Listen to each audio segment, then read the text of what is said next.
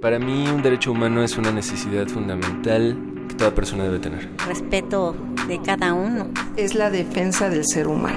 Para mí un derecho humano es primordialmente el respeto. Derecho a debate. En la cultura de la legalidad participamos todos.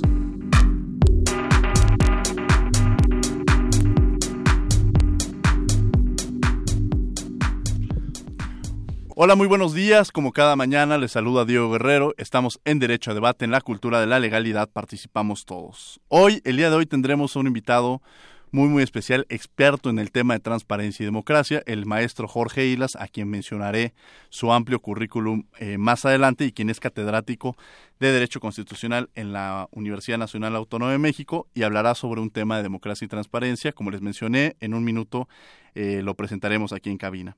Y como parte fundamental de este programa tenemos a los estudiantes, los estudiantes que son la materia prima de esta institución, quienes son la esencia de la universidad y que como cada semana tengo el privilegio de que me acompañe uno de ellos y sobre todo un espacio que es muy muy importante para la universidad. Un día voy a citar al maestro Jorge Islas cuando hablábamos de jurídicas que siempre decía que la materia prima que hay en jurídicas es fundamental y que era como un Brasil del 70, donde todos eran unos actores principales y así efectivamente es. Ella es Isabel Anayansi Orizaga, que es, bueno, como les mencionaba, asistente de investigación en el Instituto de Investigaciones Jurídicas y que estudió en la Universidad de Baja California. Eh, un placer tenerte el día de hoy, Isabel, aquí en Derecho a Debate. No, muchas gracias, gracias por la invitación. Al contrario.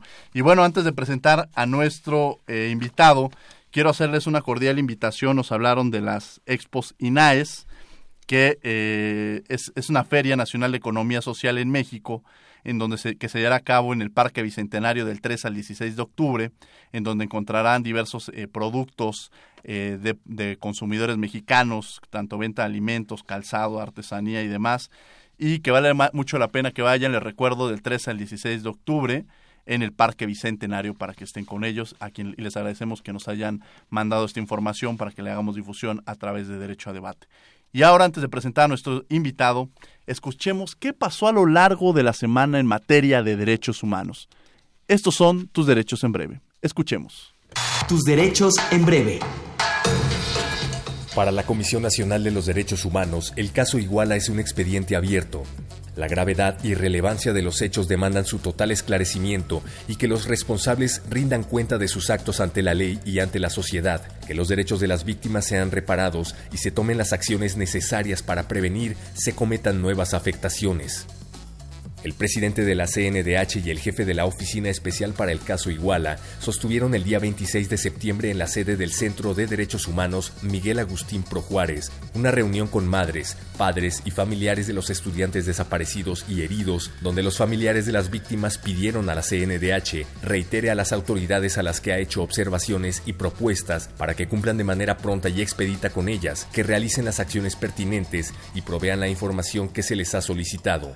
El presidente les informó que se han hecho las llamadas a las autoridades federales, estatales y municipales referidas para que den cumplimiento y desahoguen las diligencias de investigación y las acciones relativas a la atención y protección de las víctimas con el propósito de salvaguardar la vida, la salud e integridad de la tripulación del buque tanque Burgos, el cual presentó un incendio el día 24 de septiembre, la CNDH solicitó a las autoridades de petróleos mexicanos y a la Secretaría de Comunicaciones y Transporte implementar acciones para la protección de las personas que pudiesen haber resultado afectadas, tanto de tripulantes como de la población del puerto de Veracruz, particularmente con respecto a la contaminación que pudiera generarse por el posible derrame de sustancias.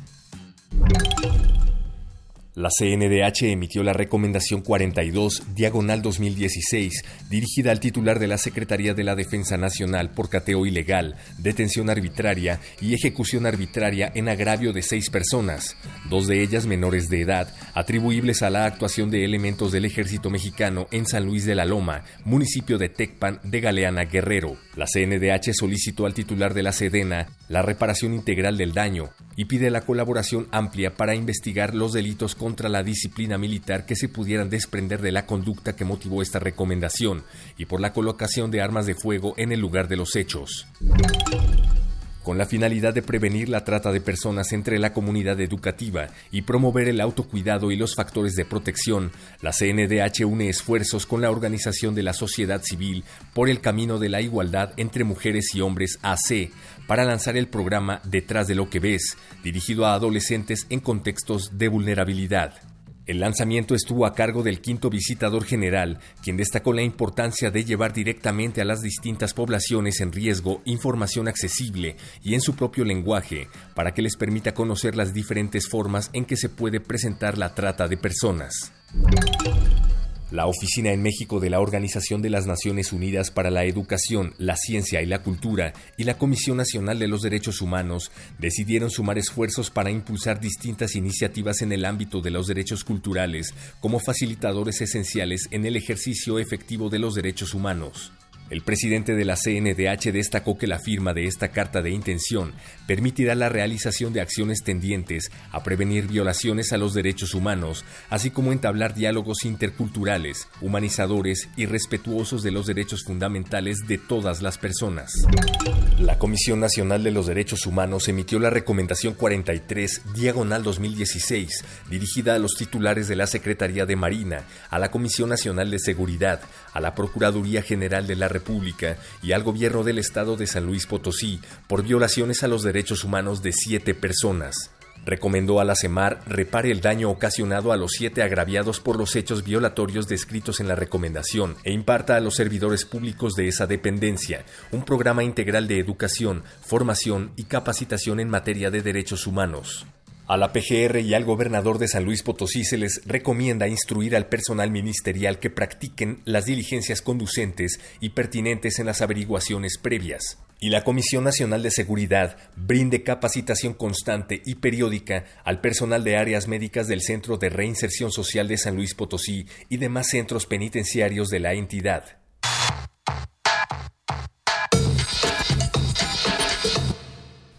Bien, estos fueron tus derechos en breves, las noticias a lo largo de la semana en materia de derechos humanos.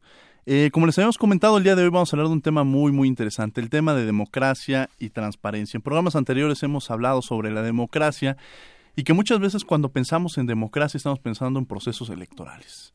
Sin embargo, el, concepto de democracia es mucho más amplio. A mí me gusta siempre retomar el, el que establece la propia Constitución en su artículo tercero entenderlo no solamente como una estructura jurídica y como un régimen político, sino como un sistema de vida fundado en el constante mejoramiento económico, social y cultural de un pueblo. Y es precisamente eso la democracia, la participación que en un momento dado pueda llegar a tener la propia ciudadanía en, en las decisiones que se llegan a generar. Y el tema de transparencia, que sin lugar a dudas en este tema eh, nos vamos a referir con una persona que ha trabajado completamente en el tema de transparencia en este país, que ha sido un gran promotor eh, que las instituciones que ahorita estamos hablando de transparencia y que se vuelve ahorita un, idioma, un, una información muy común, de alguna manera hablar de transparencia, sin embargo, para esto fue un proceso histórico por el que atravesamos y que sin lugar a dudas el invitado que tenemos el día de hoy ha jugado un papel fundamental, que es Jorge Islas, que es abogado por la Facultad de Derecho de la Universidad Nacional Autónoma de México, cuenta con una maestría en leyes por la Universidad de Columbia,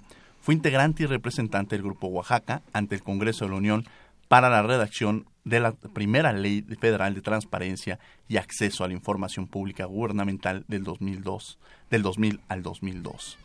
Profesor eh, fundador de la primera cátedra de Derecho y la Información en México en la Facultad de Derecho de la UNAM.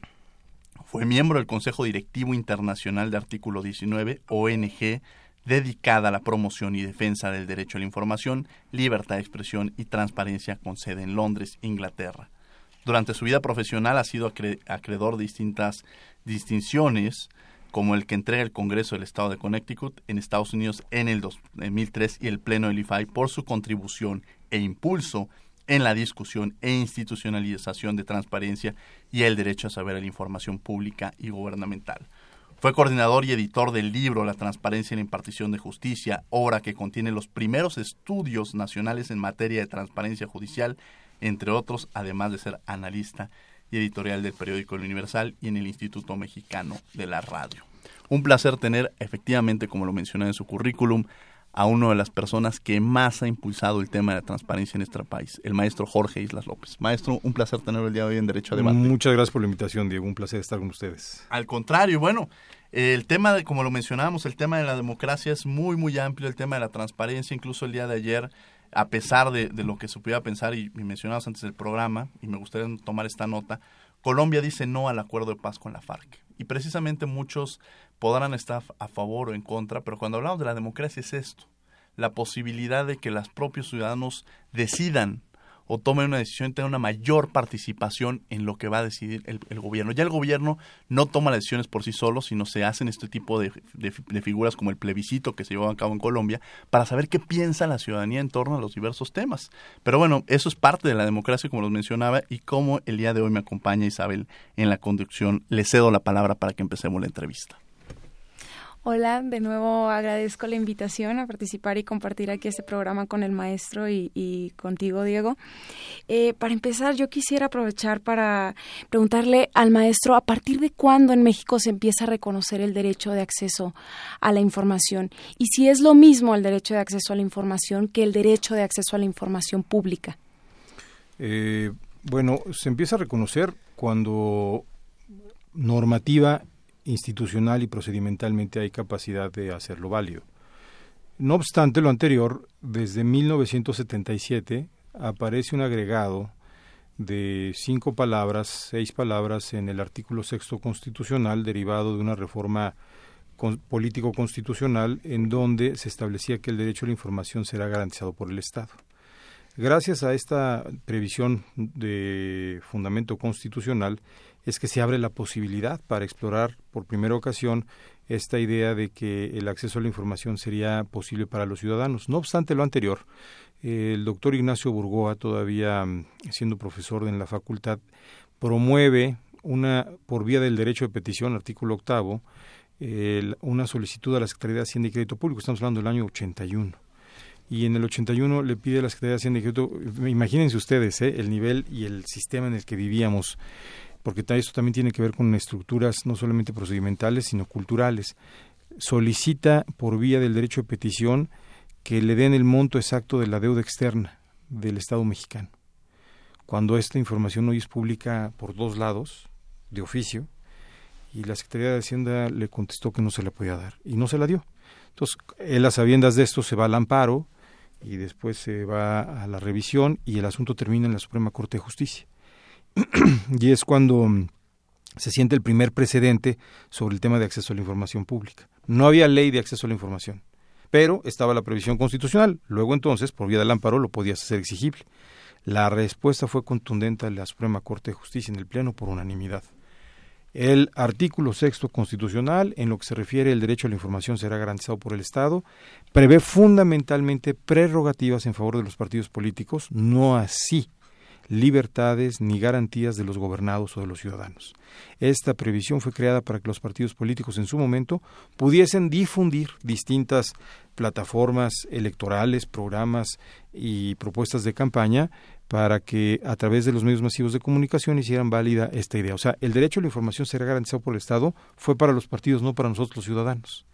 No obstante, la propia Corte modificó este criterio eh, cuando se presentó la oportunidad bajo la administración del presidente Cedillo que en el ámbito de facultades el presidente le, constitucionales le pide entonces a la Suprema Corte de Justicia que haga una investigación por la presunción de violaciones graves a los derechos humanos de un grupo de personas que lamentablemente fueron masacradas en el vado de Aguas Blancas en el estado de Guerrero. Y cuando se hace esta eh, investigación, tanto el entonces ministro Juventino Castro y Castro como la exministra Olga Sánchez Cordero, eh, pues hacen una eh, conjuntamente escriben eh, una opinión sobre el tema y ahí es donde por primera ocasión se habla de que el gobernado tiene derecho a saber de la cosa pública. Y la Corte cambia el criterio, modifica el criterio hablando de la verdad objetiva de los hechos. Es necesario conocerse por vía de la información que genera el Estado y que es una garantía constitucional. Entonces, si esto bien no cambió la disposición constitucional para hacerla más permisible, ni tampoco creó una nueva normatividad en lo inmediato, sí sentó las bases para que en el futuro inmediato se pensara en la posibilidad de tener una ley sobre la base de lo que establecía el artículo sexto constitucional bajo este nuevo criterio jurisprudencial. Maestro, eh, a mí me llama mucho la atención y platicaba, estamos hablando sobre un tema que es la democracia y la transparencia y la participación que tenga la ciudad, las organizaciones no gubernamentales, por mencionar ejemplo. Yo leí en su currículum que usted fue miembro de este grupo Oaxaca que presentó ante el Congreso de la Unión la primera redacción de la primera ley de transparencia que hay en nuestro país. Eh, ¿Cuál es el juego que tiene la ciudadanía cuando hablamos de esta participación en la transparencia? ¿Cómo ha ido evolucionando este proceso de transparencia? Es una pregunta muy importante porque yo considero que sin el componente de la participación ciudadana, hubiese sido muy difícil crear una primera ley con mínimos estándares. Me voy a explicar. Eh, en realidad, las leyes de transparencia lo que hacen es crear toda una legalidad y una institucionalidad a fin de que podamos conocer lo más posible, hasta el máximo posible, con las excepciones que debe de prever una ley para resguardar la seguridad y estabilidad de un Estado constitucional y democrático, pero en general la regla es la gran mayoría del flujo informativo que genera el Estado debe de ser del ánimo y del conocimiento público. Si nosotros hubiésemos dejado que solamente las instituciones del Estado crearan su propia ley, claramente hubiera nacido una ley con estándares muy matizados y muy restringidos, como fue el caso de muchos países en Latinoamérica, en donde la opinión pública y la participación ciudadana fue más limitada. En el caso de México, hubo una muy afortunada coincidencia en donde convergieron los ánimos por conocer más y por impulsar determinados criterios que en el derecho internacional en los estados democráticos son aceptados, eh, por un parte de ciudadanos y por otra parte de medios de comunicación. Y esta convergencia nos permitió generar lo que yo llamo un capital muy positivo porque o afortunado porque había conocimiento con plataformas de socialización. Los académicos que trabajamos y que investigamos desde entonces el tema, tuvimos acceso a plataformas para difundir nuestras ideas, nuestras posiciones y también nuestras críticas de que los proyectos que se presentaban originalmente eran muy malos, muy deficientes, muy limitados y que restringían de plano las libertades a las que teníamos derecho para saber más de la cosa pública, fundamental para una democracia deliberativa que aspira a tomar decisiones colectivas con la mayor información y conciencia posible. Sin lugar a dudas. Eh, Isabel, te daría para que sigamos la entrevista. Sí, claro. Eh, a mí me gustaría eh, preguntar, bueno, dado la, que la primera pregunta fue en torno al derecho de acceso a la información, ¿cómo se relaciona entonces el derecho de acceso a información con la cuestión de la transparencia? ¿Es, es la transparencia una vertiente de este derecho? O?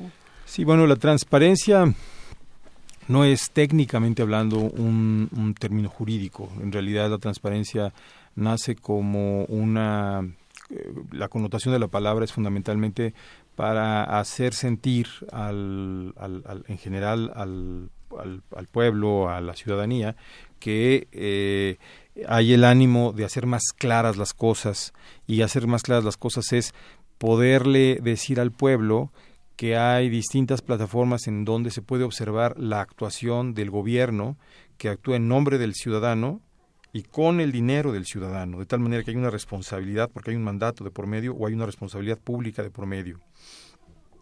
El acceso a la información es fundamentalmente un derecho humano fundamental que está consignado en el artículo 19 de la Declaración Universal de los Derechos Humanos, artículo 13 de la Carta Regional de los Derechos en eh, las Américas y fundamentalmente es el reconocimiento para buscar y recibir y difundir información diversa. Ahí es donde implícitamente se ha reconocido el derecho de acceso a la información. La vertiente transparencia se podría interpretar como técnicamente los abogados hemos identificado como la, como la información de oficio. La información de oficio es la que tú eh, das sin necesidad que el Estado da, provee esta información sin necesidad de que medie una petición de parte, de que no haya una solicitud de nadie. Entonces, vamos a poner un ejemplo. Este, los salarios de todos los servidores públicos, de empezando desde el salario del presidente de la República hasta el más modesto de los servidores públicos.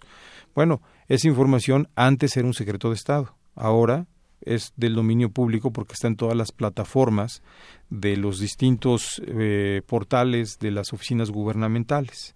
Esta información es de oficio. Eso es lo que se llama transparencia. Hay un gobierno transparente que transparenta, por ejemplo, el rubro de salarios y percepciones. Prestaciones, etcétera.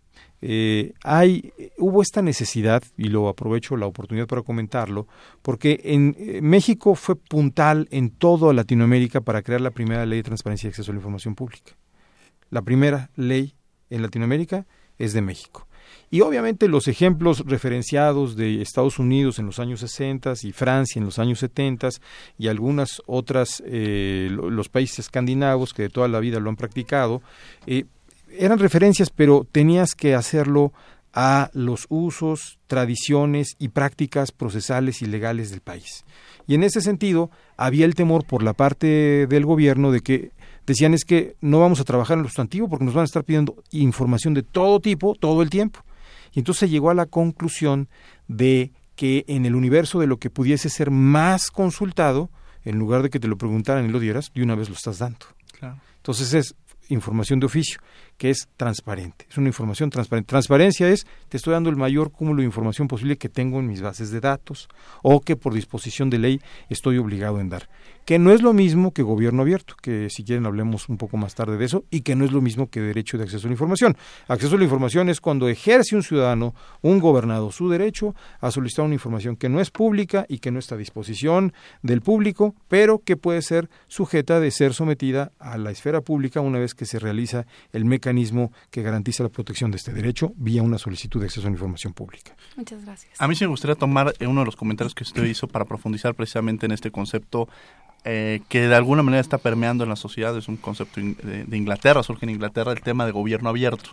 ¿Nos podría hablar un poco más de este concepto, las grandes diferencias que existen en torno y qué representa el gobierno abierto en un momento dado? Sí, con todo gusto. El gobierno abierto, eh, sí, si bien es cierto, Inglaterra y Estados Unidos son dos de los países que lo reclaman en, paternidad. Fundamentalmente, gobierno abierto es otorgar toda la información que tiene en la autoridad en los distintos ámbitos de competencia, federal, estatal o municipal. Y atención, es información que no ha sido solicitada, pero que tampoco ha sido información de la que esté obligado el Estado a dar.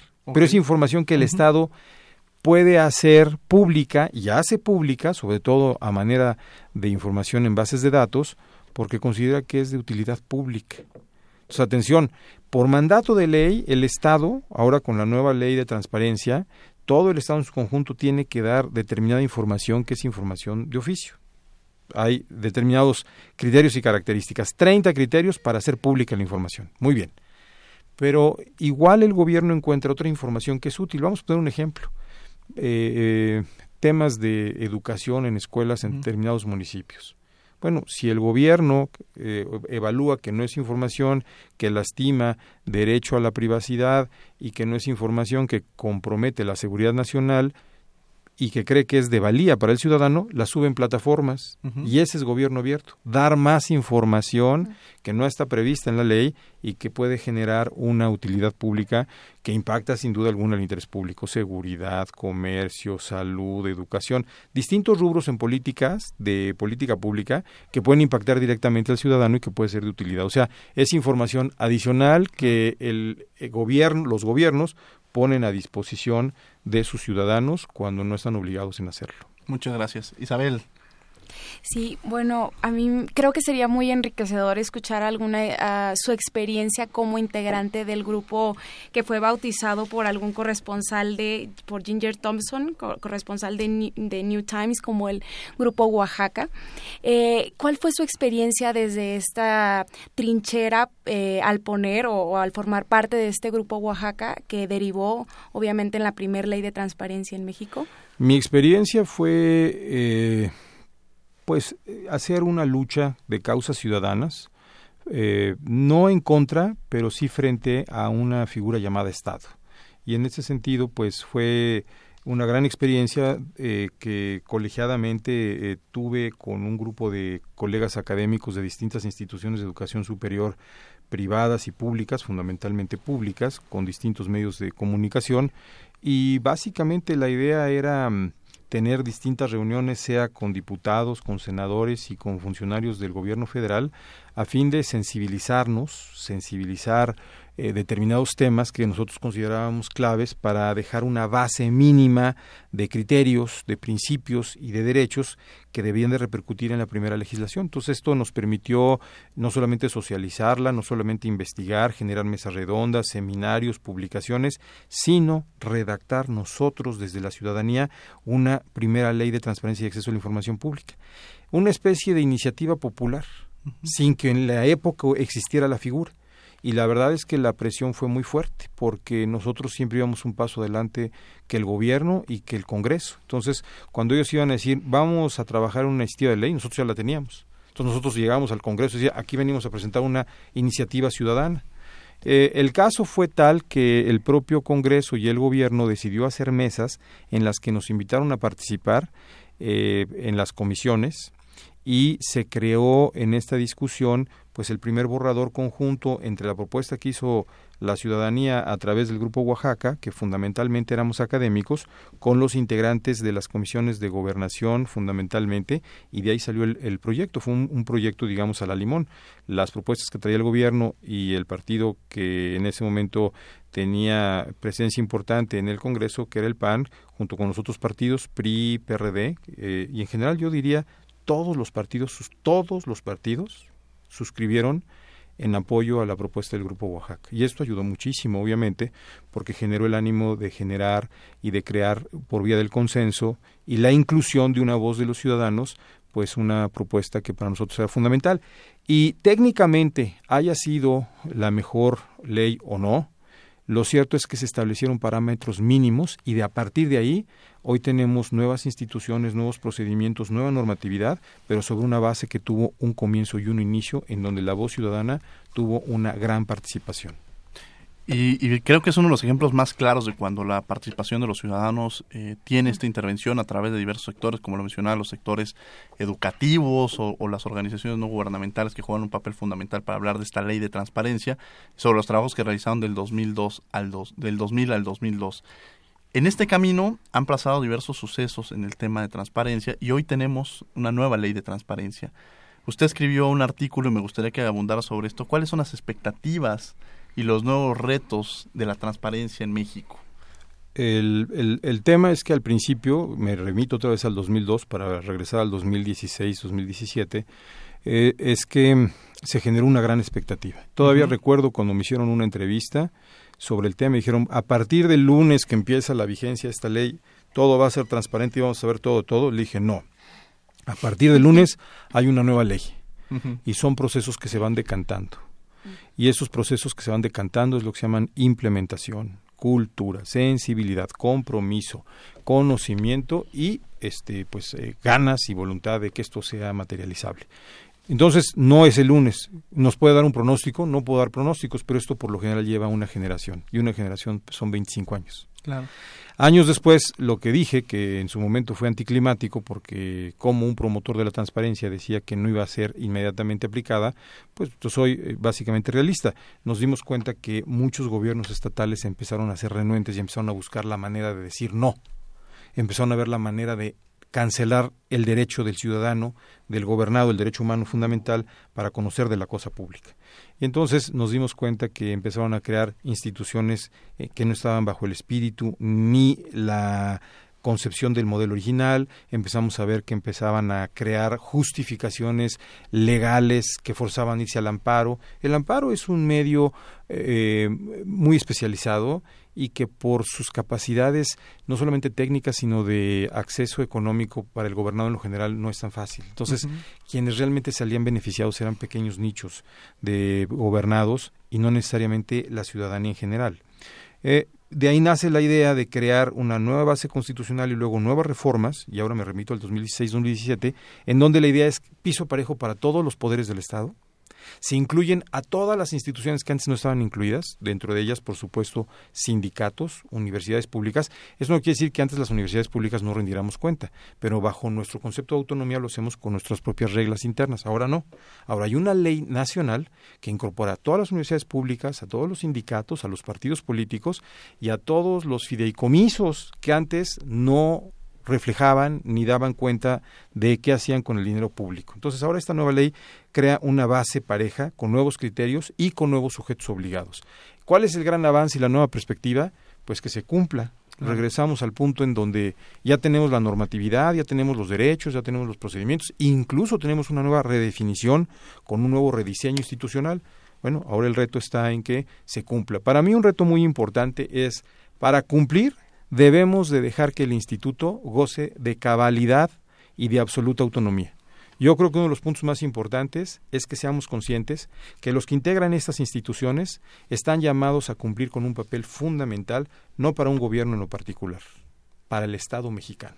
Entonces, que se vea con visión de Estado la integración de este tipo de órganos colegiados, porque le sirven al Estado. Y servirle al Estado democrático, al Estado constitucional, es ver finalmente por una, un derecho que es de todos y no se parcializa ni se eh, margina el tema bajo la óptica de un gobierno, de una ideología, de un partido. Esto es de todos y todos debemos de cuidarlo y debemos de hacer distinciones cuando son temas de gobierno y cuando son temas de Estado. Uno de los grandes retos, creo yo, es dotar, no en papel, en la realidad y materialmente de plena autonomía a este tipo de instituciones, como es el caso de la CNDH y otras instituciones del Estado mexicano.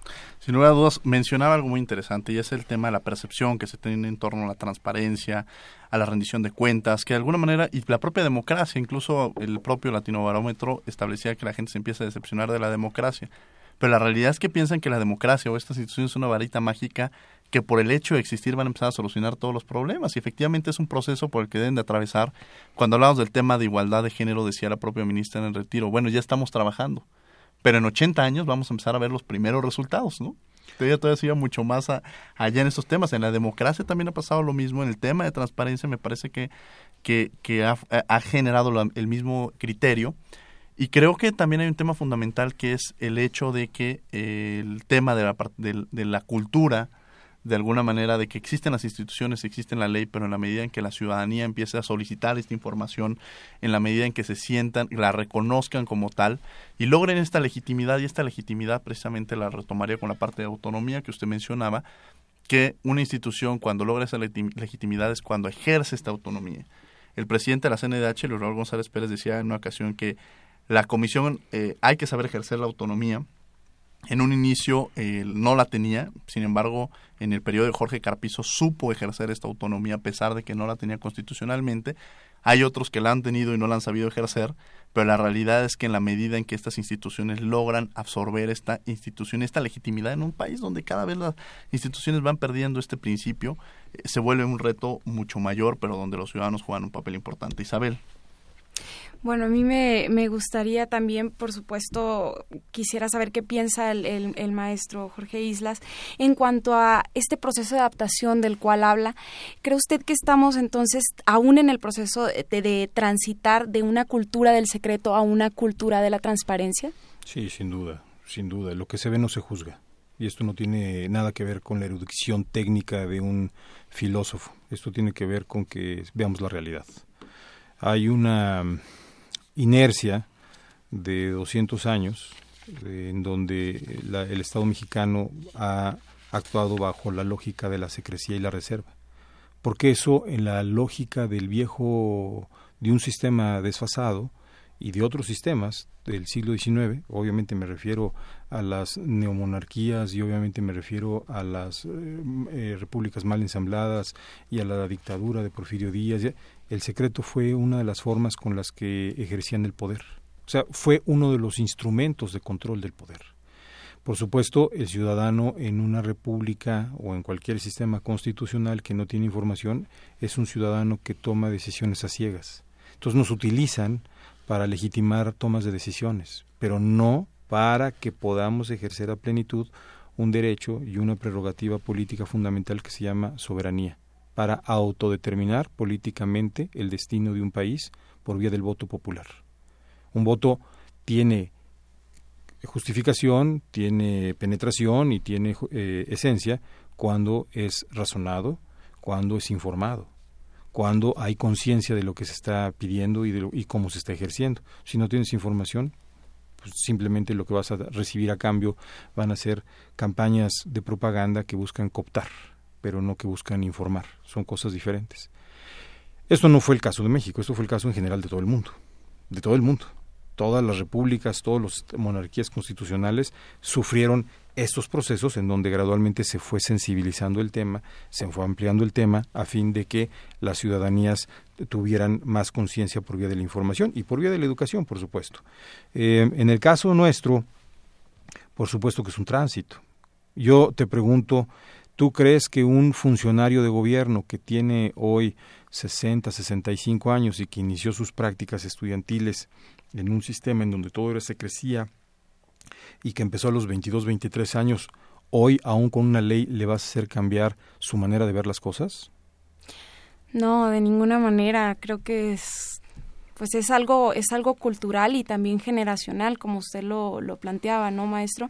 Y, me gustaría también comentar con esta cuestión cultural, creo que ahorita en esta era de la transparencia a la que estamos entrando o estamos transitando, y con, con las cuestiones de violaciones graves de derechos humanos, eh, ¿qué, ¿qué opinión le merece el tema de las violaciones graves de derechos humanos ocurridas acá en México y el tema de la transparencia?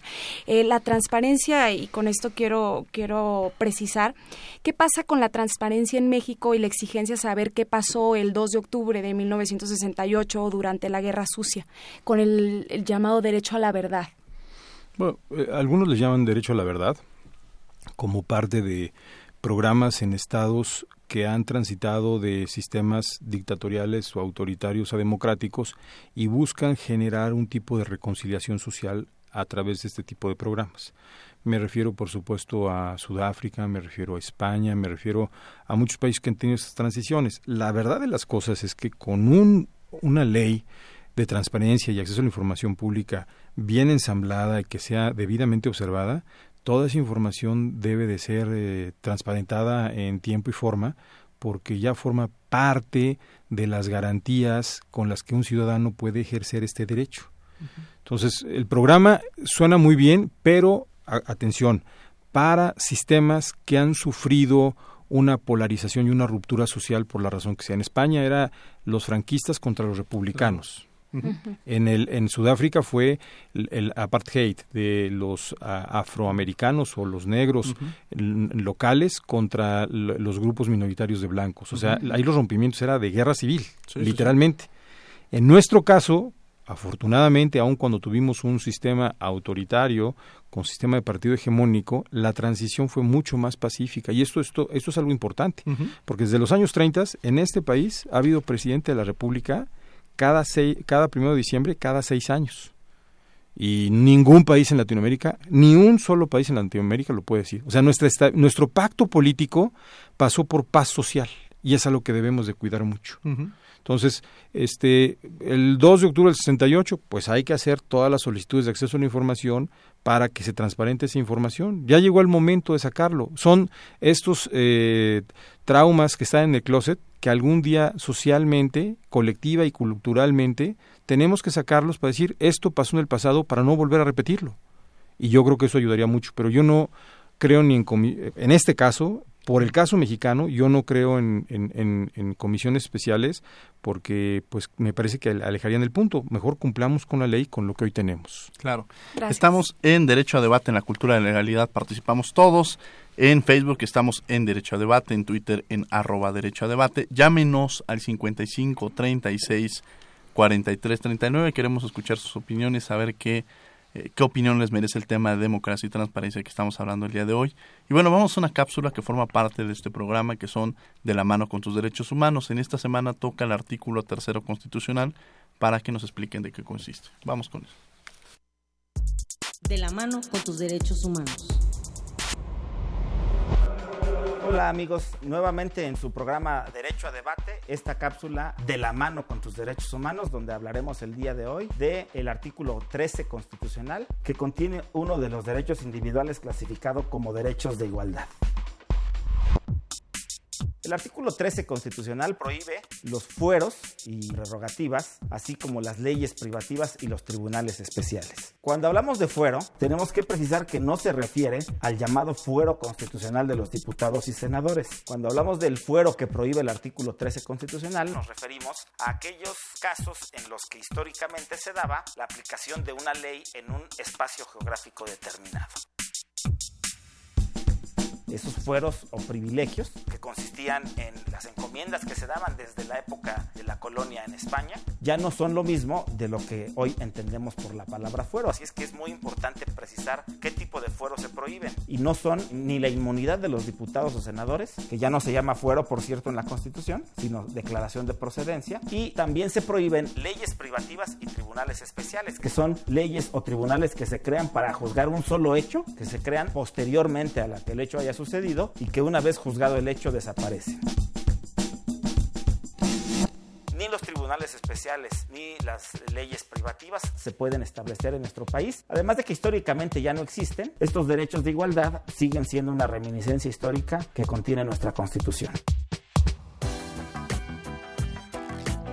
Muchas gracias por su atención. Nos escuchamos la próxima semana. Nuestras redes arroba DR Armando HDZ para Twitter y Periscope. En Facebook DR Armando Hernández Cruz y en YouTube el canal Armando Hernández Cruz. Muchas gracias por su atención.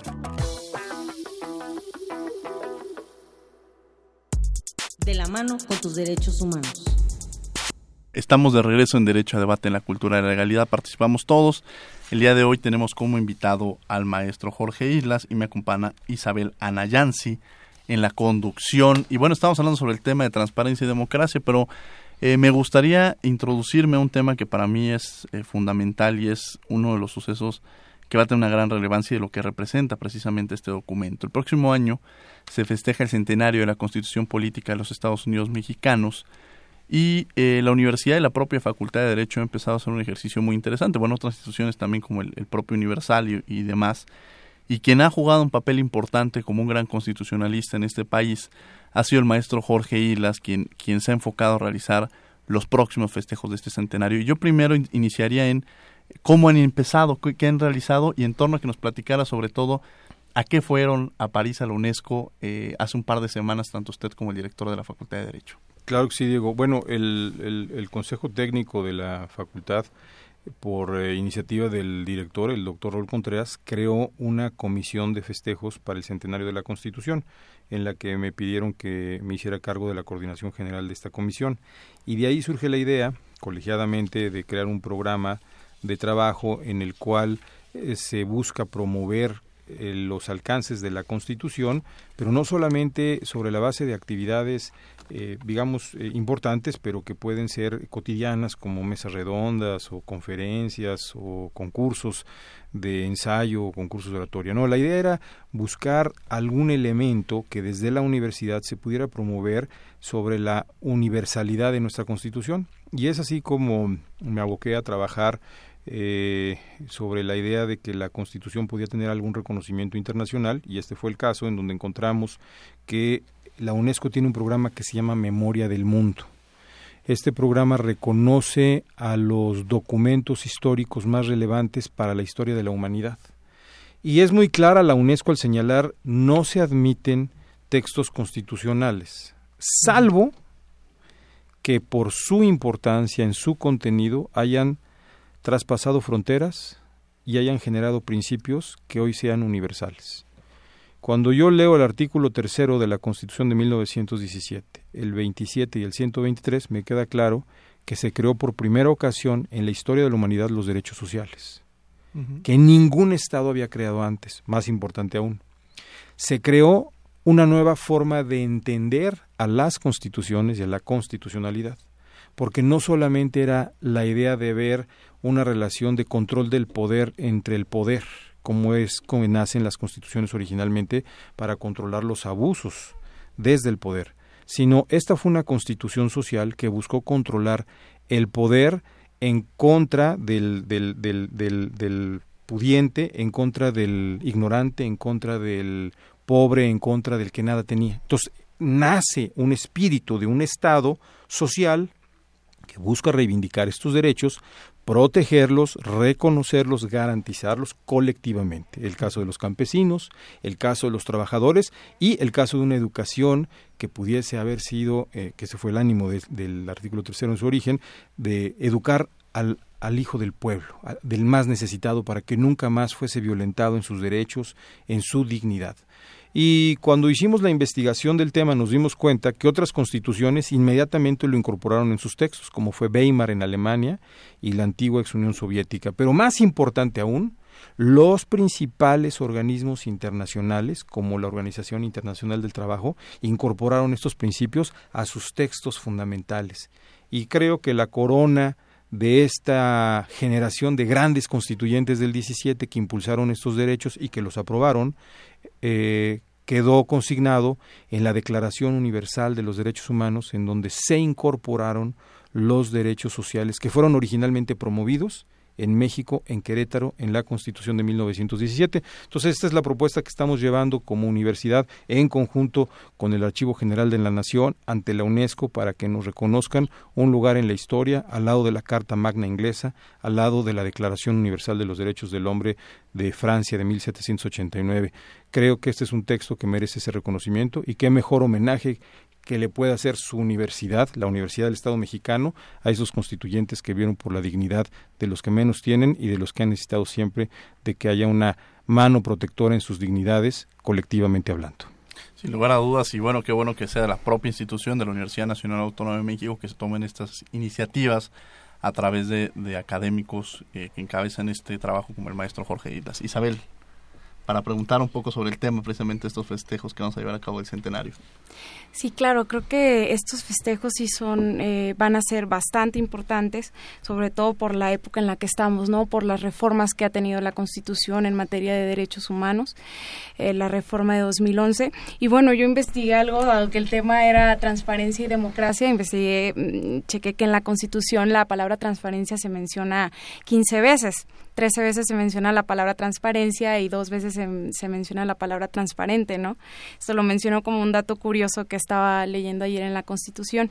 Eh, me parecería eh, eh, muy importante que la Constitución se fuera valorada por un programa como por, por un programa de la UNESCO, como usted lo menciona, maestro. Pues sí, yo creo que es importante, más en el centenario, y es un reconocimiento a nuestros constituyentes del 17 que promovieron y sentaron bases para establecer lo que hoy son principios universales alrededor del mundo. Alrededor del mundo me refiero a los países democráticos, porque obviamente hay países que los derechos humanos aún no permean y lamentablemente siguen siendo muchos países. Pero en Occidente, en los países que son considerados democráticos, que creen en los derechos humanos, sin duda es un logro importantísimo. Me atrevería a decir que incluso fue el preludio de lo que se llamó después también estado de bienestar social, welfare state. Entonces, debemos sentirnos muy orgullosos. La aportación de Roma al mundo eh, civilizado fue sin duda el, el derecho civil, el, eh, toda la parte del derecho familiar, toda la parte contractual, los fideicomisos, toda la parte de ordenar las relaciones eh, que nos debemos entre personas y entre las instituciones públicas las crea Roma. Y así podemos decir que los ingleses, franceses y norteamericanos crearon nuevas bases para establecer un nuevo acuerdo político fundamental basado sobre el equilibrio de poderes. Bueno, de igual manera, con total contundencia y convicción puedo decir, México hace una gran aportación al mundo y a la civilidad, creando en 1917 la nueva base de los derechos sociales, una manera de respetar la dignidad de las colectividades y de las minorías que menos tienen y que han sufrido una serie de agravios y en donde el Estado hace un papel reivindicador en favor de sus causas. Y sin lugar a dudas, no, no es cosa menor. Hablaba el, maestro Jorge Islas hacia dónde pretenden llevar estos documentos. Eh, hablar de la Constitución eh, inglesa es de gran, eh, de gran valía. No, no podemos hablar de los derechos humanos sin mencionar la Constitución inglesa, no podemos hablar de derechos humanos sin mencionar la Declaración de los Derechos del Hombre y del Ciudadano de 1789 en Francia. Quizá también retomaríamos la Constitución de los Estados Unidos, que también es un gran documento vigente, que eso es una gran valía que tiene la Constitución de 1776, el caso de Estados Unidos. Y el caso también de México. O sea, englobar estos, este proceso histórico porque han atravesado, no podríamos hablar de los derechos humanos sin hablar de la propia Constitución y, como bien lo menciona, de lo que representa. Tenemos. Eh,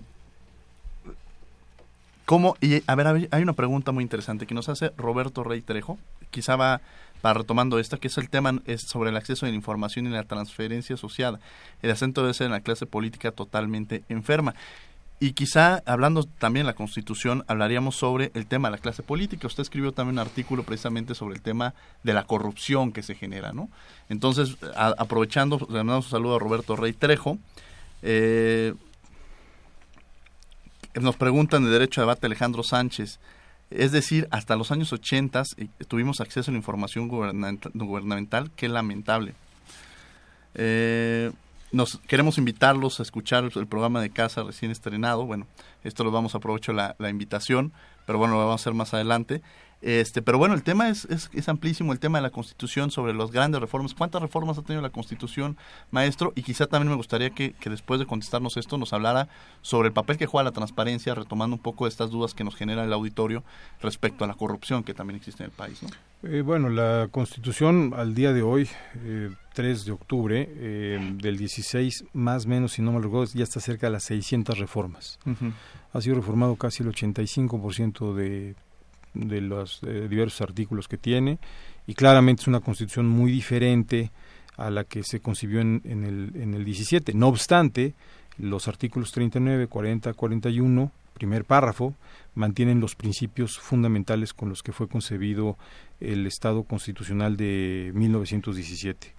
Em, en cuanto a la transparencia y la corrupción, bueno, la transparencia inhibe a la corrupción porque es una manera de prender luces en cuartos oscuros.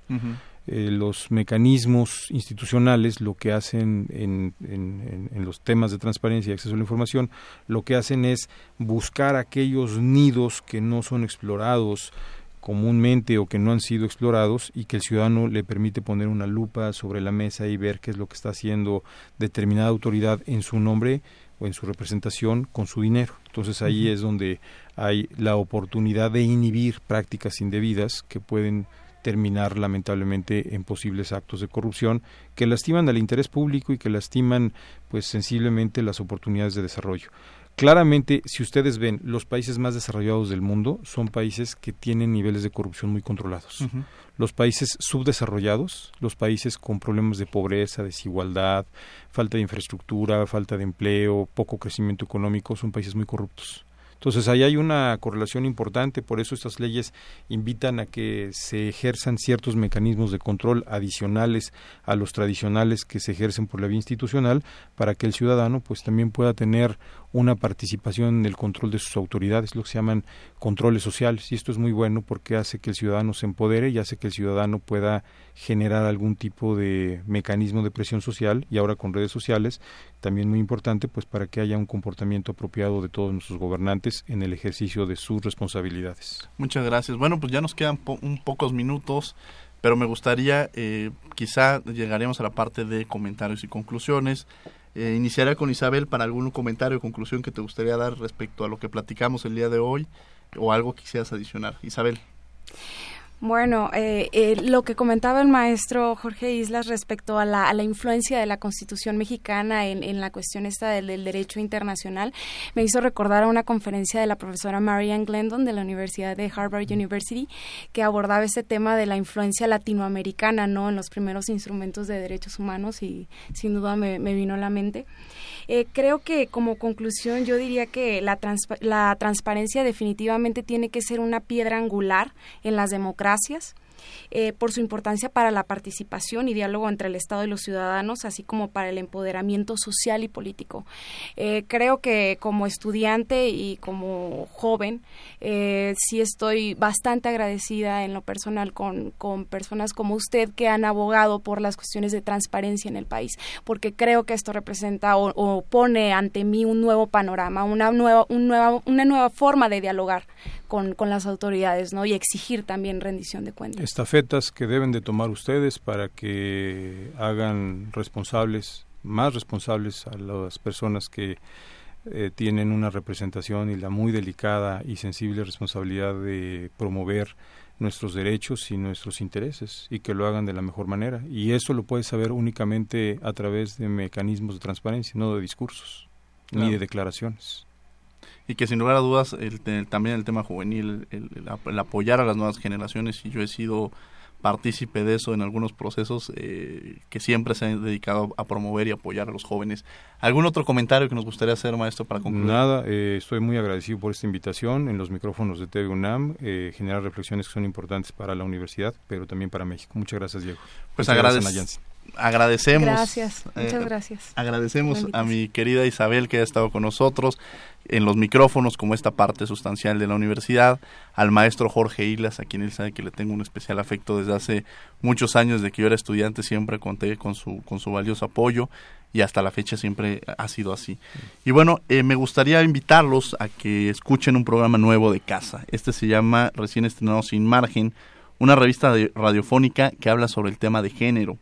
Está conducido por nuestra queridísima, compañera de micrófonos Luisa Iglesias y producido por nuestra adorada, querida, inquieta Jessica Trejo, quien también es productora de este programa. Entonces, podemos decir que los invitamos a que vean Sin Margen, que es hermano, primo hermano de este programa Derecho a Debate. Escúchenlo, vale mucho la pena. Y está aquí en Derecho a Debate todos los jueves de 12 a 1 de la tarde. Y bueno, pues concluimos el programa de esta forma. Eh, participamos en los controles técnicos Arturo González, en redes sociales Karina Méndez y Sofía Cedeño.